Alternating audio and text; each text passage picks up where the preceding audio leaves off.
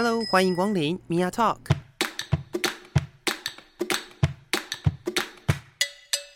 每个人都是有趣的书，有着独一无二的故事。一杯咖啡的时间，与你分享生活点滴。Hello，各位亲爱的朋友，我是 Mia。今天我们在节目当中呢，要来邀请的是我自己的 Podcast 的第一集来宾，然后呢，也是。我算身边非常优秀，然后又是一个值得敬仰的 的一位呃同学，然后那个是看不见就是车尾灯的同学，欢迎 MB。好哦，非常隆重的介绍词。Hello，大家好，我是 MB。会很隆重吗？我觉得这也是呃很多时候我们身边的人在看你的样子，嗯，就是觉得你就是不管怎么样就异常的优秀。好，我都欣然接受这些赞美，化为努力的动力。这样是。那我们这一集的节目呢，其实呃也是追着 MB 在呃一百一十年，就是去年的时候，嗯，完成了你的硕士论文对的发表，对，刚好就毕业了。然后我也想了好久，就是我到底要什么时候才可以开始跟你聊你的论文？对，因为后续还有一些就是受训啊什么的，就我们自己的生活的规划，嗯，所以又这样拖了一段时间，嗯。可是我真的必须要在你忘记你的论文之前，好好的来，蛮容易忘记这样子。真的，就是很多人都说写论文是一个，就是不知道当时在做什么，然后就这样把它写完了。可是我觉得。我觉得讲这个论文，其实说起来会有一点，就是自自惭形秽，因为这个形容词，这个这个这个成语好困的，好困惑。因为因为我是一百零五年入学的，uh huh. 所以其实我理论上应该要在一百零七年完成论文，就是两年的时间。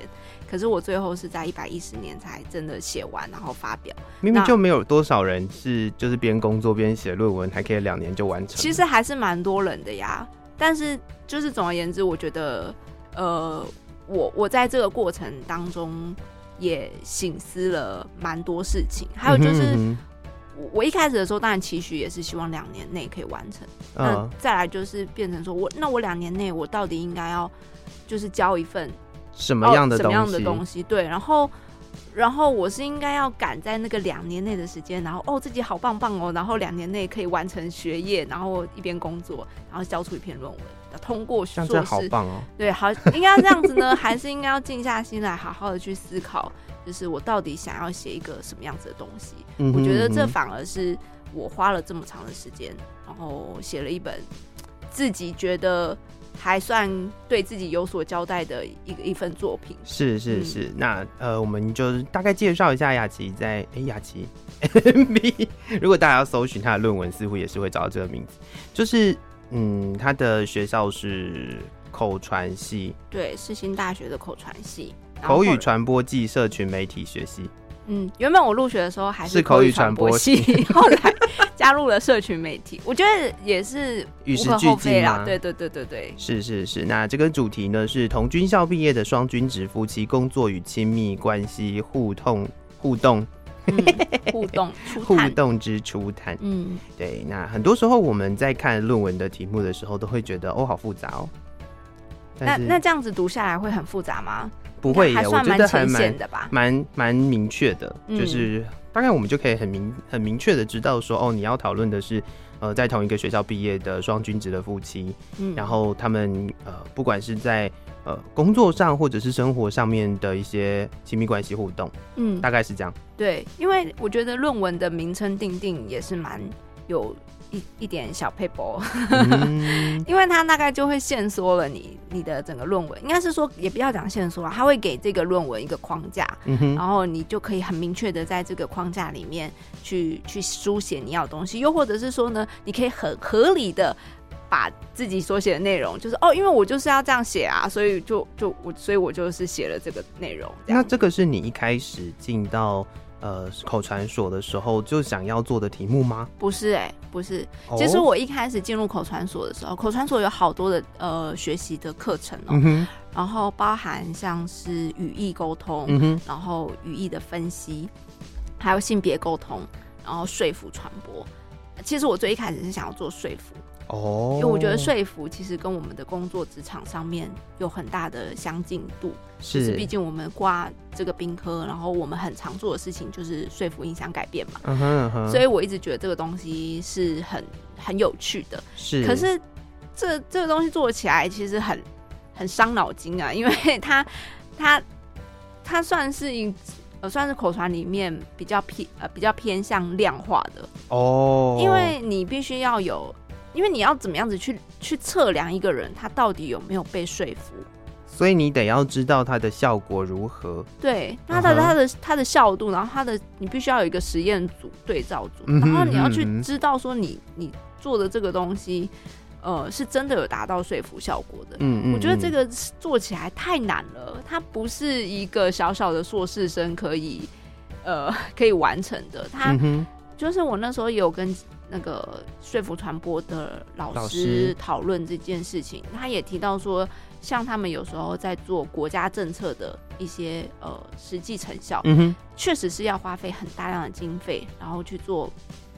呃，问卷的回收，嗯嗯嗯嗯，然后去做整个调查，才有办法得到一点点的，好像有一点趋势的改变。所以这个东西真的很难做，他也不建议一个硕士生去朝这个方向去前进。哦，对，所以老师也有告诉你说，他觉得就是如果你今天是硕士的话，似乎不需要先把你自己的要求看得这么对。这么大，对。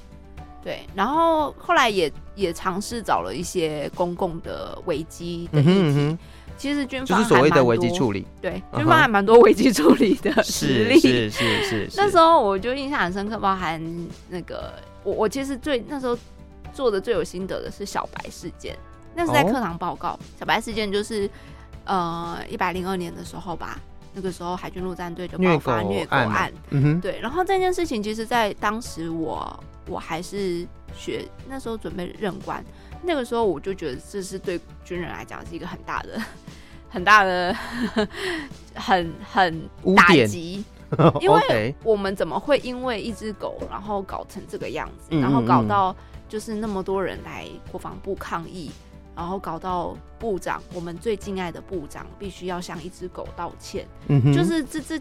我觉得有点无限上纲，然后会觉得军人怎么会把事情处理成这个样子，搞到呃，你说爱狗人士体谅军人了吗？我不觉得。那你说民众因为这样，因为你这样的处理方式而支持军人吗？我也觉得没有。嗯哼，就整件事情我都觉得很糟糕。是，所以我当时课堂报告做了这个，我觉得是一个啊。就很想做国军的军那个危机处理，就是很想大肆批评一番这样。了解了解。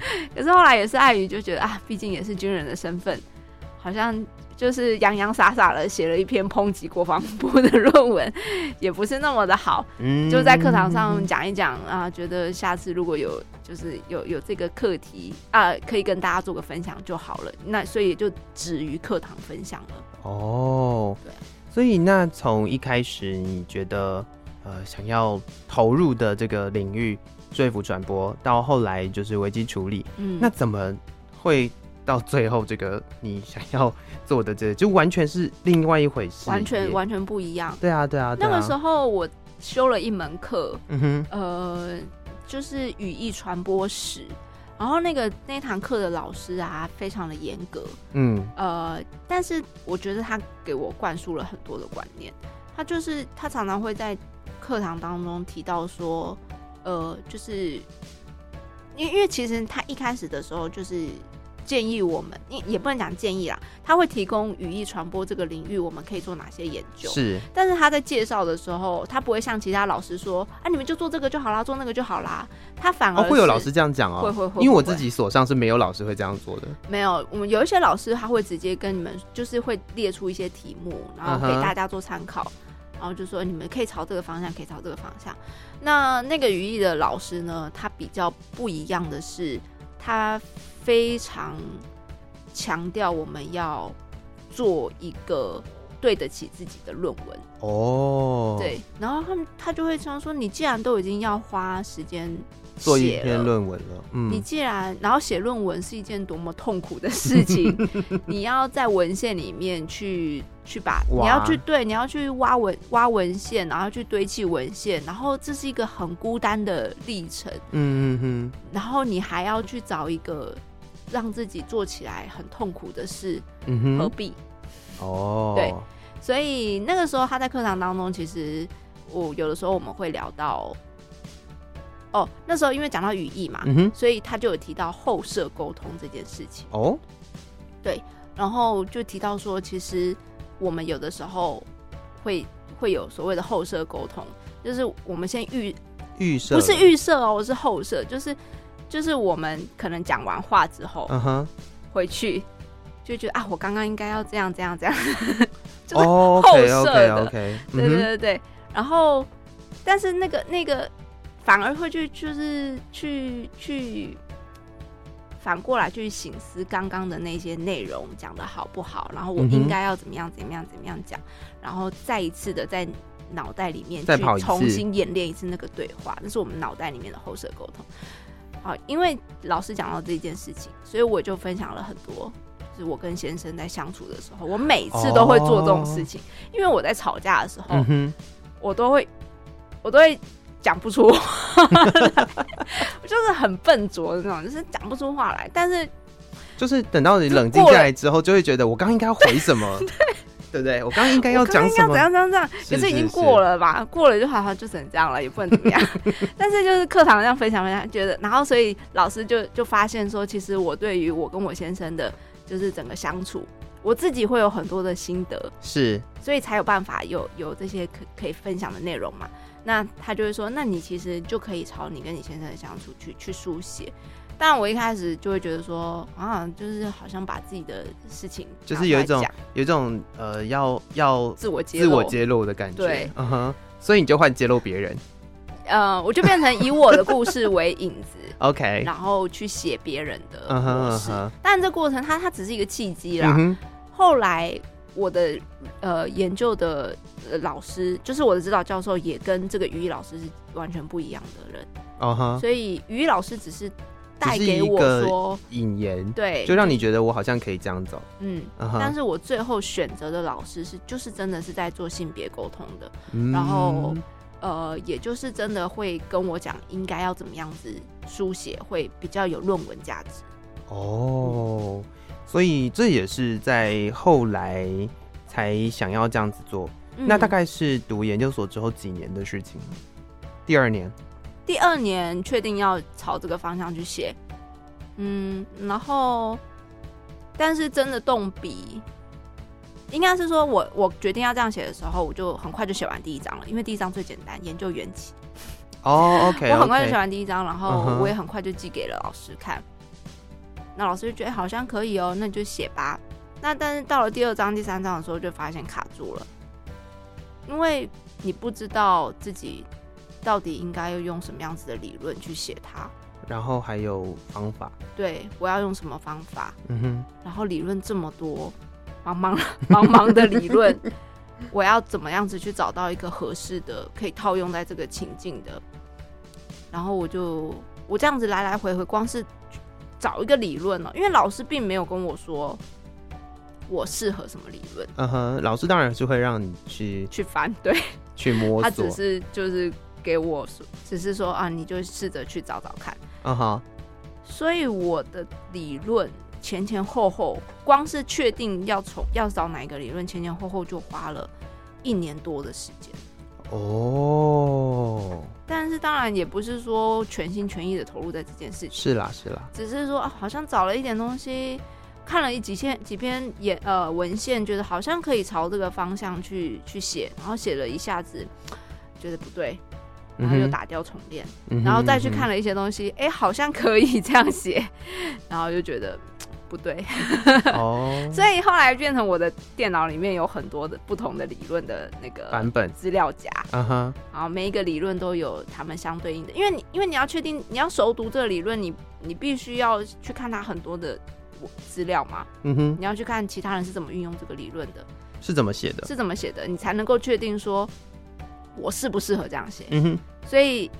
光一个理论，大概大概就至少就有三四篇的论文起跳，然后一个理论三四篇，然后再去对照，然后再去修。我、哦、真的前前后后真的花了很长的时间。那个时候是我觉得整个论文最痛苦的时间点。嗯，所以找到了理论之后，就无往不利了吗？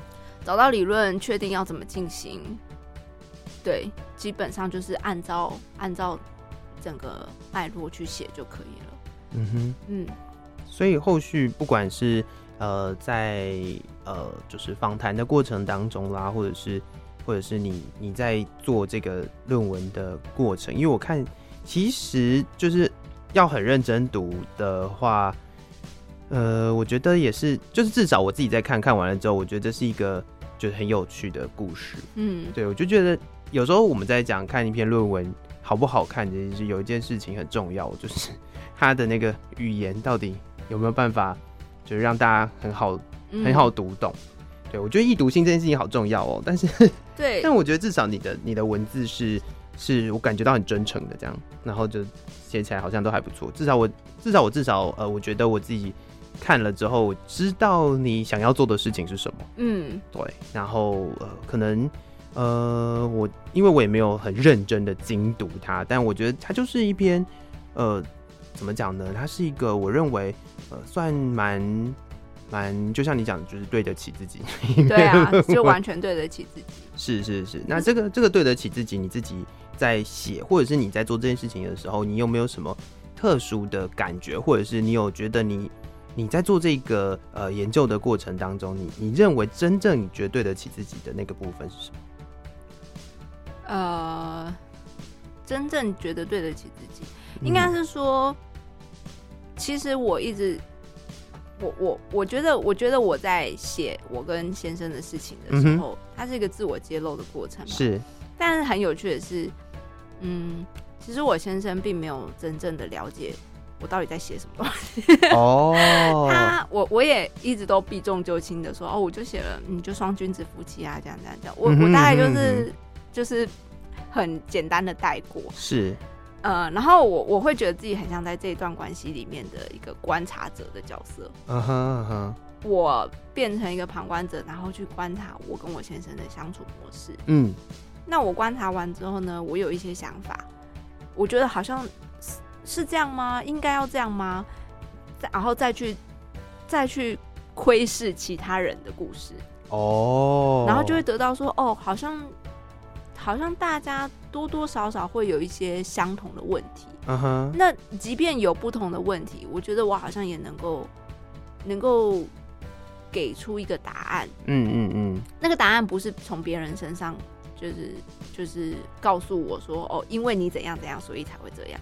而是那个答案，就是我在聆听别人的故事的时候，自己给自己的觉得，哎、欸，好像也没有，也没有什么哦，就是那那那些那些那些困惑啊，那些觉得怎么会这样？比方说，怎么为什么我们每次吵架的时候都会陷入一种呃，就是学长学妹的那种那种模式的？嗯哼，怎么会这样？到后来我发现是其实。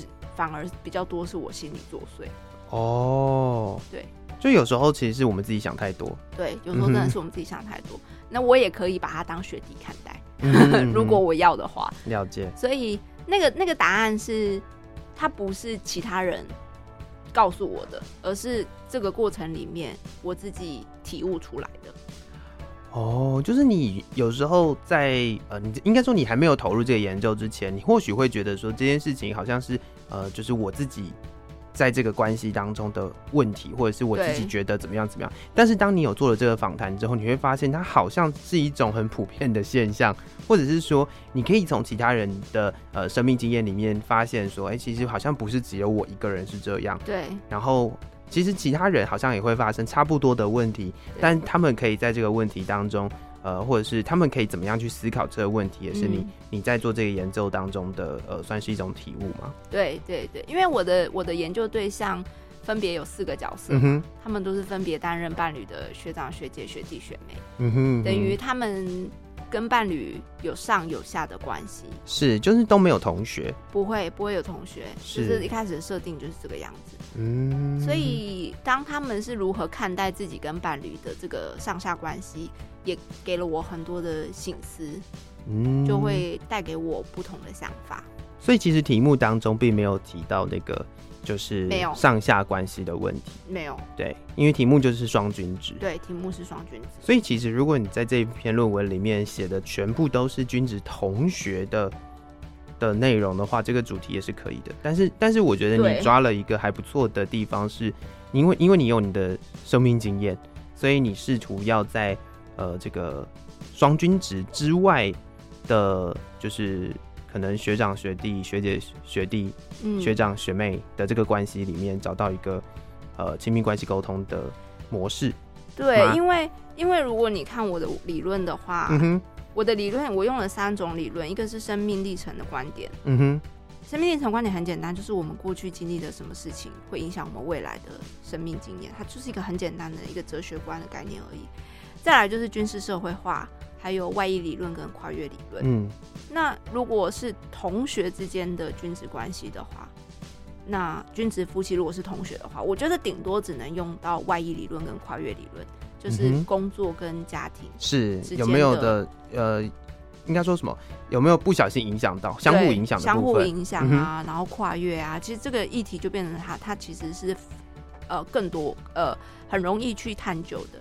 但是如果我今天把军事社会化加进去的话，军事社会化里面有一个很重要的元素，就是阶级。是，它是影响整个军事社会化里面非常重要的一个关键字。嗯哼，那我如果要带到这个理论，我基本应该说，我如果要用阶级跟这个理论，呃，我使用这个理论的同时，其实就是在暗示我这篇论文是跟阶级会有相关的。嗯哼，对。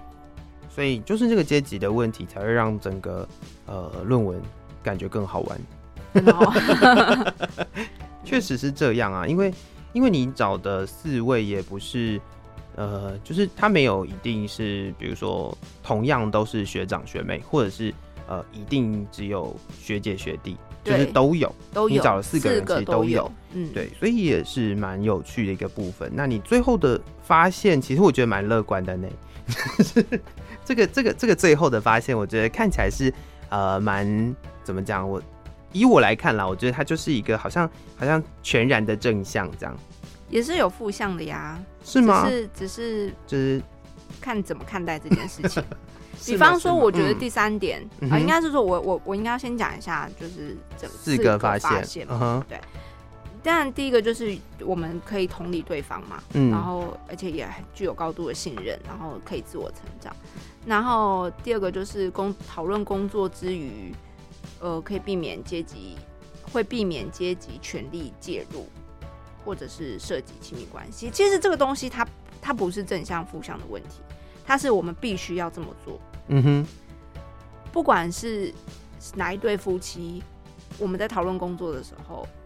都要避免这件事情，是，而且而且，所以他他他应该，与其讲他是正向，我觉得他是一个你不可以去触碰的地雷。哦，理解。你不能够去讲对方年班的不好的事情。OK OK，因为这个是军事社会化里面，就是团体荣誉对于一个军呃军事一个军校生来讲是很重要的一件事情。理解理解。对，所以你不能够介入。那个那个权利，嗯哼，阶级的部分。嗯、然后第三点，我也不觉得它是正向，它反而是对于整个国军在推行家庭政策需要考量的一件事情。嗯哼，因为双君子夫妻，他们一定都会面临一个人家庭，对对对对。那如果两个人都还不错的话，那你国家国国军的整个福利政策要怎么样子可以留住两个人才，又帮他们达到照顾家庭？这个是，这就是我们一定会面临到的问题啊。嗯嗯嗯嗯，对。所以啊，第四点当然就是军事文化的影响嘛，会影响到日常生活。嗯，应该都都多多少少会影响。是。所以，也不能也不能说完全正向啦，大家就是一个一个中立的发现啦，应该这样讲。嗯。其实我觉得在这个四项发现里面，有很多是我们可以在呃，应该说不不一定是。呃，就是同样军校的双军制夫妻，都可以去思考。就像你刚刚讲的，可能在很多未来的一些嗯政策也好，嗯，可能就是福利政策也好啦，或者是呃有一些可能以往，因为我们很久之前有一些规定嘛，就比如说什么、嗯、呃什么夫妻不能在同一个单位啊，啊什么之类的、啊啊、这种这种事情发生的时候，到底这些政策呃应该要怎么样去修正，才可以嗯才可以同时照顾到就是军人这个职业，对啊，跟军人他们的家庭，对啊对啊，所以这个我我觉得。就是提供一个一个现况的说明，因为双军职夫妻的论文真的呃的资料真的不多啦，大部分研究好像都还维持在呃军人跟名人的家庭关系上，嗯，对，大部分都是军人跟名人，所以这次在做研究的时候就查了很多那个外国的文献资料。因为反而美军就比较多，嗯哼嗯哼，然后他们在讨论军人家庭的时候，也很多很大的篇幅是在讲双军职的这这个夫妻，国内真的很少。那你在看这些呃国外的资料的时候，你有觉得就比如说美军的事情好了，就美军他们的研究大概都会发现哪些事呢？其实我觉得。我里面讲了蛮多东西，就是沿用美军他们的研究发现，嗯、然后我再来套用在我们国军的双君子夫妻里面，是不是也是这个样子？嗯哼。比方说，呃，但但是美军他们的双君子夫妻，他们的远距离又更拉得更长了，对 对，所以他们能够产生的那个信任感，呃，可能。也许就是就是会更加足够，因为应应该应该是说相形之下会更足够。嗯哼，嗯哼，因为双方距离够远，uh huh. 然后也够懂对方。哦，所以感觉起来建立起来的那个信任感就会比较坚固。嗯，那我们就在台湾嘛，小小的一个小小的一个地方，最远大概也就是外岛跟本岛。对，你说那个信任感很足够，呃。我觉得抵不过一个伊拉克跟 美国本土的一对夫妻，是是是，对啊，是对啊，所以所以反而是从他们的那些文献里面，我再来对照呃台湾的的双君子夫妻的现况，就觉得哎、欸，好像有一些蛮相近的哦。然后他们当他们分开两地的时候，呃，美国军人他们分开两地的时候，各自去做生活上面的兴趣的投入，哎、欸，我们台湾是不是也是类似这样的情况？类似这样。这就比较有趣的一件事情是，呃，在台湾的这个文化层面上面，多半的人都会觉得好像，呃，好像就是家庭，家庭就是要一体，然后对，然后好像很难去各自发展点什么。对，因为我自己自己做性别研究的时候，我们常常也会读到很多的文献，其实都会在讨论这件事情。那呃，假设啦，假设以你刚刚提到那个美军的状况来讲，他们的文化好像跟我们的文化其实又不太一样，不太一样。他们好像也可以比较鼓励，就是他们发展各自的一些东西。对对，那可是我觉得啦，我觉得我自己觉得，我个人的观点会觉得，就是有一点距离是好事了。对啊，对啊，对对。然后我觉得，其实我自己觉得，双君子夫妻跟外面的夫妻有一个很大的差别，就是。尤其是女生的角色，嗯哼，她的个体性会非常的明确。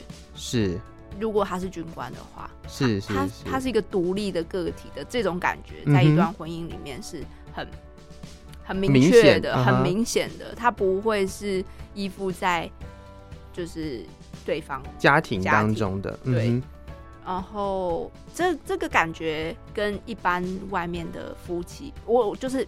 不管是一军一民也好，或者是两个名人的夫妻都好，嗯、因为可能是因为我们是专业的一个角色，嗯哼，呃，然后我们有自己独立的阶级地位，而且是我觉得跟呃你在这个，毕竟工作的时间也是长的，对，就是你可能一个礼拜都有都都在这个投入在你的工作上，那这个工作上面你可能也有所谓的责任。对，你有这个工作的职责所在，所以你得要自己扛下蛮多东西，对，对，以至于他那个独立的感觉又更明显。对，所以所以相对来讲，呃，两个个体会的那种感受性会很强烈，嗯。所以吵架吵得会比较凶吗？那就是看对方能不能够体谅，足够体谅。是，可是因为他又奠基在对方能够理解，所以应该是还行。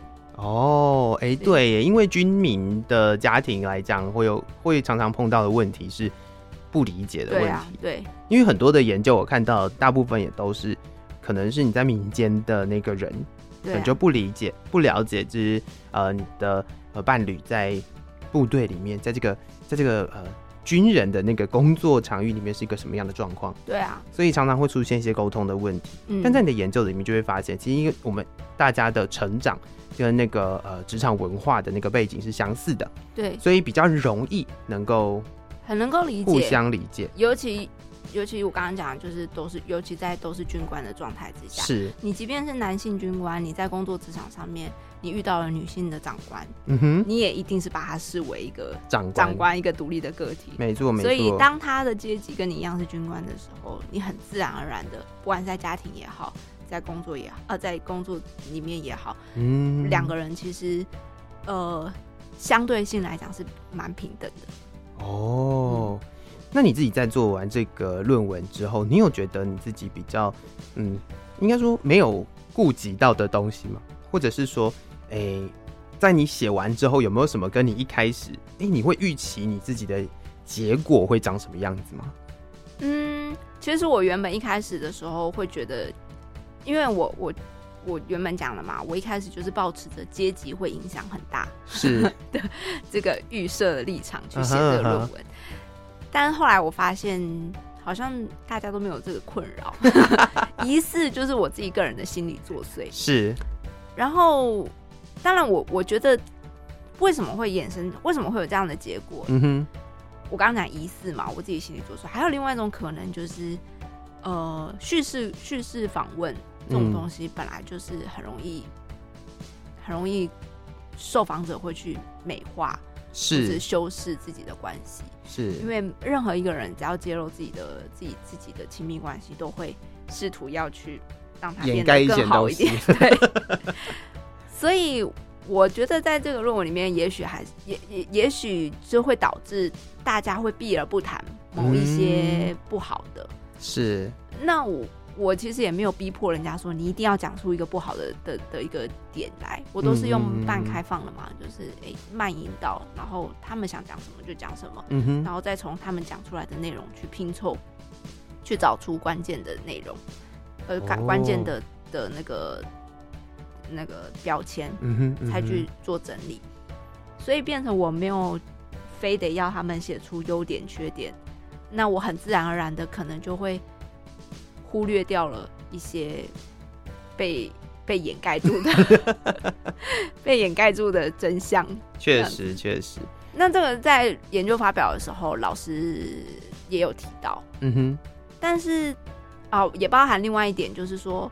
因为我都是我的四位访谈者都是关系里面的单方面访、嗯嗯、呃来宾访宾，我都没有针对某一件事情去访问说，哎，那那你他的伴侣他的伴侣对这件事情的感受如何？哦，对，那这个其实就不符合沟通的的基本的要求嘛，因为沟通是双向的，嗯哼，一件事情它沟它的成果一定是双方沟通出来的。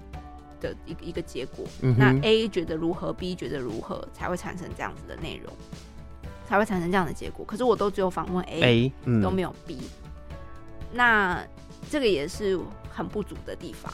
哦，可是我也就觉得，至少它是，至少这篇论文它是一个小小的石砖。未来我觉得大家的确是可以朝着这个方向再去。进一步的去做探讨。假设今天有下一篇论文要出现，它就有可能可以去讨论到双向沟通的问题。对，双君子的双向沟通，对同一件事情，就真的很可以把性别的概念放进去了。嗯哼，对嗯哼，同一件事情，男生军人是男性军人是这样想的，女性军人是这样想的，那他们在沟通上面是怎么样去达到一个平衡跟共识？是，甚至是如果他那个。访谈数再更多一点，其实其实他有很多面向可以去做啦。因为我这次聚焦的很小，而且就是硕士而已。其实对，就是聚焦很小，他又是在同一个学校里面，uh -huh. 大家背景一样。嗯，那会不会不同军校毕业的就会有不一样的想法想法跟观？因为不同军校就会有不一样的风气啊，学校文化。对啊，入关的跟空关的肯定是不一样的。嗯哼，嗯哼 对啊，然后那部队里面的。部后来在部队里面认识的又怎么看？那这其实它有很多的排列组合，嗯，那可以去讨论。嗯，然后每一种其实都可以探究出不一样的火花，这个是我觉得他他未来的发展可能 发展还蛮蛮广的啦。是是是，嗯、我在想哦，就是这就是你的这个研究啊，呃，跟我一开始觉得我自己进性别研究所的时候的一个开头有一点点像，真的、哦，就是我觉得我进进性别研究所之后，我想要去。呃，或许我想要去找到的是一个呃多元性别在在身为君职来讲的多元性别，它的一些、嗯、就是可能跟伴侣之间的关系啦，或者是或者是甚至是在这个部队文化里面的关系。但我真的是读到现在，我已经完全不想做这件事了，所以我也是 我也是后续就渐渐的远离了这个呃这个很复杂的的故事啊。所以呃，我觉得在研究所就是这样子好玩，嗯、就你真的是。阅读，然后读一读东西之后，你就会发现，好像好像跟我原本想的不太一样。对，然后然后就渐渐的往，呃，真的好像会会对你的你自己生活或者是你的生命有一点点有点兴趣的东西。对啊，对啊，对啊，才能够真的投入吧？我觉得是，我觉得这还蛮重要的。嗯、是，那也推荐给各位想要读研究所的对朋友。除非你真的就是交差了事啊，除非你真的就是想要一个学位啦。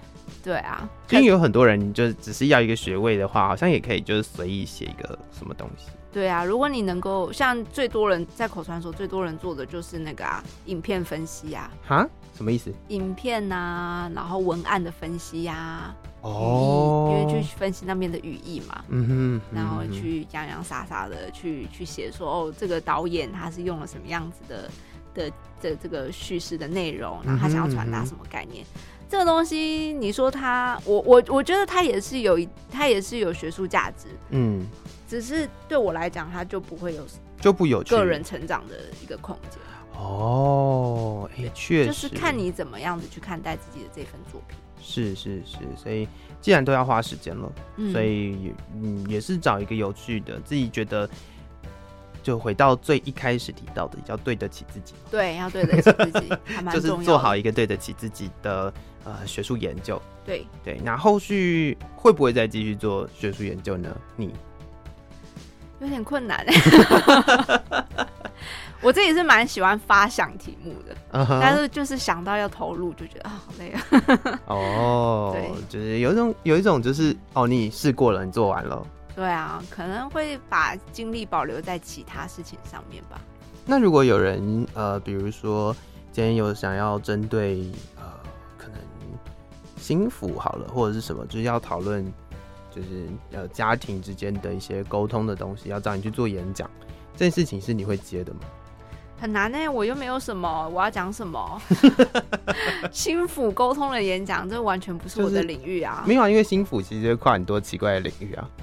就是就是常常会看到一些就是传说中的是性别沟通、两性沟通的专家出来做一些演讲，不是吗？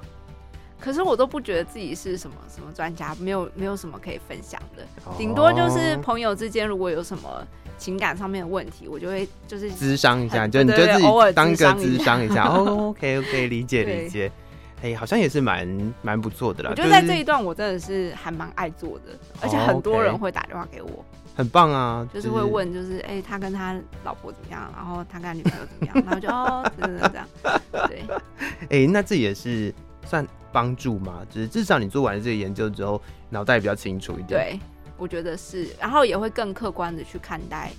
我们的关关系，因为我刚刚前面有讲说，我就是旁观者的立场，嗯哼，但其实我并没有真的那么旁观者，我是戴着有色眼镜 去看待。当然，当然，当然。